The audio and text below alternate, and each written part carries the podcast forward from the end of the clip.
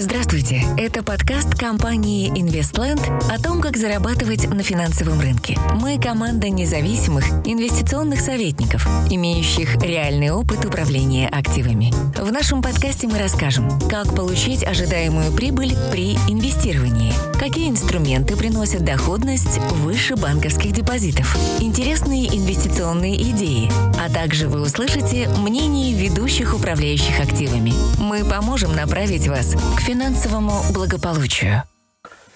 Всем добрый день. А, компания Investland. Э, я Евгений Климов. Рад приветствовать всех, кто нас слушает и смотрит. Сегодня пятница, 11 декабря 2020 года. И мы поговорим об очень интересной теме, как инвестировать в рублях, как успешно сохранять свои сбережения э, в российской валюте на фоне очень низких ставок э, по банковским депозитам. Сегодня мы обсудим это с Игорем Вагизовым. Игорь. Да, всем привет, всех приветствую. Добрый день.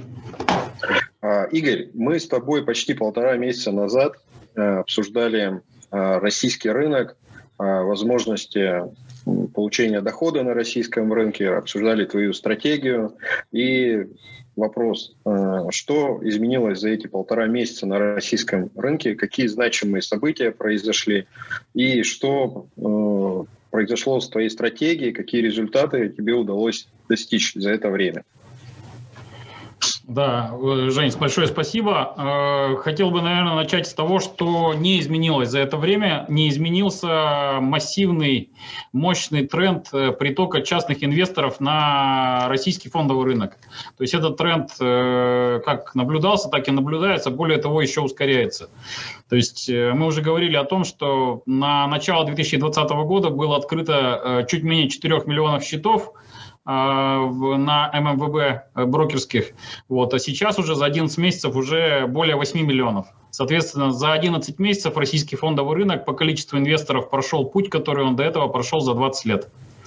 Касательно рынка, мы видим, что ситуация резко изменилась в начале ноября. Э, если до этого мы отмечали отсутствие институциональной поддержки на российском рынке, то э, в ноябре и в первой половине декабря мы видим очень массированный спрос со стороны иностранных инвесторов э, на российские активы. Это мировой тренд, то есть сейчас развивающиеся рынки, акции развивающихся рынков, особенно те, которые платят хорошие дивиденды, коими являются российские компании, пользуются спросом со стороны иностранных инвесторов, которые хотят получить максимальный доход в период ослабления доллара ко всем мировым валютам. Э, тот тренд, который мы сейчас наблюдаем, это тренд действительно ослабления доллара э, к товарам, к валютам, и, как правило, он подстегивает э, интерес инвестора к рискованным активам. Что произошло со стратегией? В принципе, ничего экстраординарного не произошло. Э, портфель, э, наш консервативный портфель прирос в рублях примерно за вот этот э, месяц и 10 дней чуть больше 10%. Вот, соответственно, сегодня мы находимся на уровне плановой доходности за год. Сегодня, вот я посмотрел цифры, то есть с начала 2019 года наша гроз-доходность уже плюс 50% за два года почти. И с начала, с начала 2019 2020 года. Сегодня мы достигли отметки плюс 20% а, также гроз-доходности. Слушай, Игорь, э, интересный вопрос. Вот ты говоришь о таком притоке новых инвесторов на российский рынок. Ну, я не знаю, там, так, так скажем, приток в брокера. Непонятно, на какой рынок, российский или международный. Как ты считаешь, это хорошо или плохо? Видишь ли ты какой-то риск в этом? Э, я считаю хорошо с точки зрения развития инфраструктуры, потому что когда высокие ставки по банковским депозитам, такая ситуация, она абсолютно не стимулирует э, инвесторов инвестировать, искать какие-то другие инструменты. Э, и это с одной стороны. С другой стороны, есть очень тревожный тренд, это отмечает и Центральный банк Российской Федерации, о том, что люди, переводя деньги с депозитов на брокерские счета, начинают инвестировать в очень агрессивные рискованные инструменты. И, к большому сожалению, некоторые финансовые институты их подталкивают к этому для того, чтобы э, самим заработать э, сверхприбыль на этом клиенте.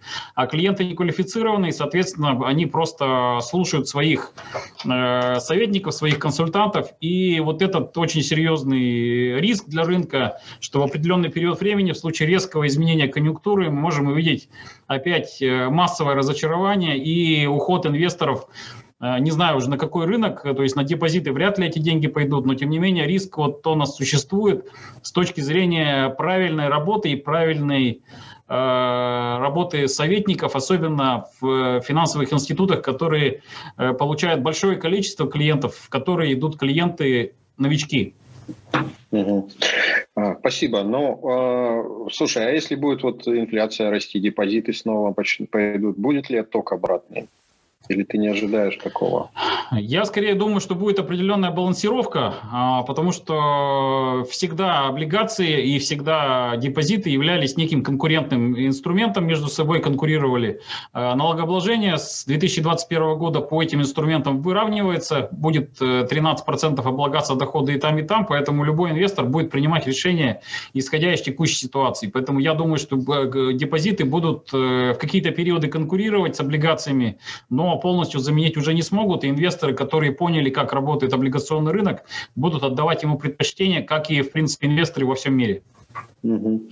Ясно. Слушай, Игорь, можешь пару слов еще рассказать еще о твоей стратегии, какой подход, какие инструменты ты э, применяешь в своей стратегии, да, ну и, может быть, вкратце, какой портфель сейчас э, по стратегии, может, там какие-то фавориты есть, сколько денег, сколько бумаг? А, хорошо, по а, стратегии, то есть для кого предназначена? Стратегия предназначена для инвесторов, в том числе начинающих, которые, которых перестали устраивать ставки а, депозитов в российских банках в рублях и которых не устраивают, в принципе, консервативные облигации российского рынка, то есть которым хотелось бы получать доходность э, существенно выше инфляции, но, с другой стороны, эти инвесторы не готовы брать на себя риски волатильности рынка акций, которые достигают э, десятков, десятков процентов в течение даже очень короткого промежутка времени. Да, мы все помним пример самой нашей э, популярной фишки «Газпромов». Э, еще год назад он стоил 260-270 рублей.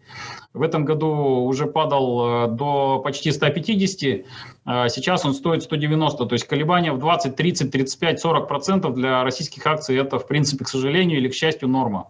Поэтому далеко не все инвесторы могут это спокойно пережить.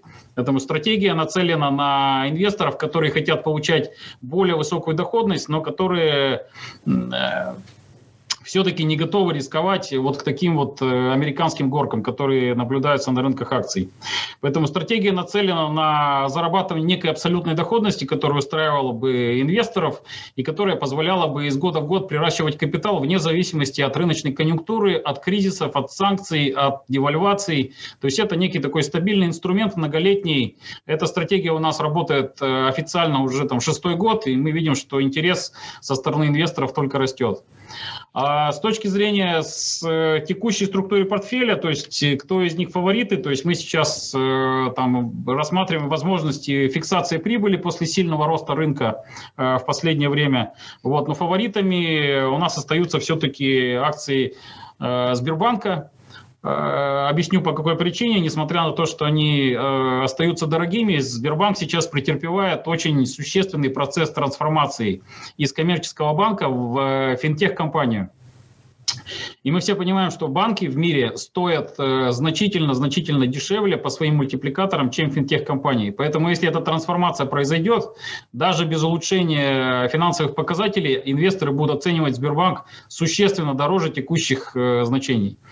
Вот. Э, тренд э, в акциях Норильского никеля связан тоже с глобальным интересом э, компаниям, которые своей продукцией участвуют в тренде на увеличение количества электромобилей. То есть вот этот вот тренд, он очень ярко сейчас наблюдается, и такие акции, как Tesla, такие акции, как Schneider Electric, которые компании, которые либо делают автомобили, либо делают комплектующие электронику для этих автомобилей, они сейчас являются лидерами, поэтому все, кто участвует э, в создании в технологиях двигателей или автомобилей такого рода, они, соответственно, являются сейчас бенефициарами, бенефициарами роста. Ну и конъюнктура на рынке металлов подразумевает очень неплохие перспективы этого сектора. Вот. Ну и, наверное, третий – это акция, которая показала уже существенный рост в этом году, но с учетом того, что она является там, таким локомотивом э, сектора IT в России, который, компаний которого публичных очень мало, э, стоит выделять о том, что Яндекс, наверное, будет продолжить э, будет продолжать пользоваться спросом со стороны как частных, так и институциональных инвесторов. Вот, наверное, вкратце так.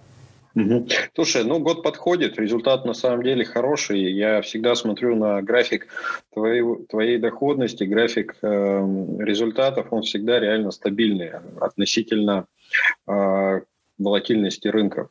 Скажи, пожалуйста, ну, следующий год наступает, какие твои ожидания, если они есть? Я понимаю, что это всегда не просто делать прогнозы и ожидания, и иногда это невозможно, но все-таки что ты вот при первом приближении видишь для себя в следующем году? А, да, э, Жень, ты правильно сказал. То есть э, мне может быть проще, потому что моя стратегия основана абсолютно не на прогнозах. То есть независимо от того, как будет рынок себя вести, э, стратегия будет подстраиваться под новые рыночные реалии и, соответственно, стараться зарабатывать уже в новых реалиях, там, пандемии, каких-то, наоборот, позитивных событий, когда будут прилетать только белые лебеди, не, будет черных лебедей. Вот, поэтому, тем не менее, я жду, что 2021 год не будет таким радужным, как многие его сейчас рисуют. Я думаю, что вслед за каким-то оптимизмом и надуванием пузырей на рынке последует разочарование и, возможно, очень сильные падения. Поэтому 2021 год я, он будет очень интересным для там, активных стратегий, которые могут работать не только в условиях роста рынка, но и в, в случае турбулентности его падения. Поэтому я считаю, что рынок точно будет интересным. Угу. Игорь, ну и напоследок хотел от меня последний, в общем-то, вопрос. А, у тебя реально огромный опыт э, управления активами на рынке, участия на рынках. Вот как ты можешь порекомендовать, что ты можешь порекомендовать частным инвесторам, которые вот как раз сейчас приходят на рынок а, в этом году и, возможно, многие прогнозируют в следующем году, что розничные инвесторы будут тянуться на рынок. А, если они решили самостоятельно работать, самостоятельно принимать э, решения, что бы ты им порекомендовал? Э, ну, в случае, там, как, если инвестор принимает решение об инвестициях, во-первых, я бы э, рекомендовал э, воспользоваться услугами профессионалов, либо профессиональных управляющих э, там, через э, там, паевые инвестиционные фонды, либо профессиональных э, финансовых советников, которые смог, помогут правильно составить портфель и помогут составить портфель таким образом, чтобы портфель удовлетворял пожеланиям и отношению к риску данного конкретного инвестора. Если же инвестор все-таки решит инвестировать самостоятельно, не слушать ничьих советов, то мое мнение на первом этапе э, не бросаться э, инвестировать все деньги в акции, распределить портфель старым дедовским способом, 50% положить в качественные облигации, а 50% инвестировать в акции, э, особенно э, отдавать предпочтение тем, которые платят хорошие дивиденды, потому что в периоды кризисов именно эти акции менее восприимчивы к сильным колебаниям. Вот. А в последующем уже переформатировать и переформировать портфель в соответствии с текущими рыночными результатами. Если вкратце, то вот я бы так сказал. Да, спасибо, Игорь, э, за информацию. На самом деле, все, что мы сегодня проговорили, очень ценно и полезно для наших слушателей. Я уверен, что они извлекут полезную информацию. У нас в этом году это последняя онлайн-беседа. Э, наступает Новый год. Я хотел бы воспользоваться этой возможностью поздравить всех, кто нас слушает э, и смотрит с наступающим Новым годом и Рождеством. И увидимся в следующем году. Желаю всем хорошо отдохнуть, весело отпраздновать и всем хороших и верных инвестиционных решений в следующем году хочу пожелать.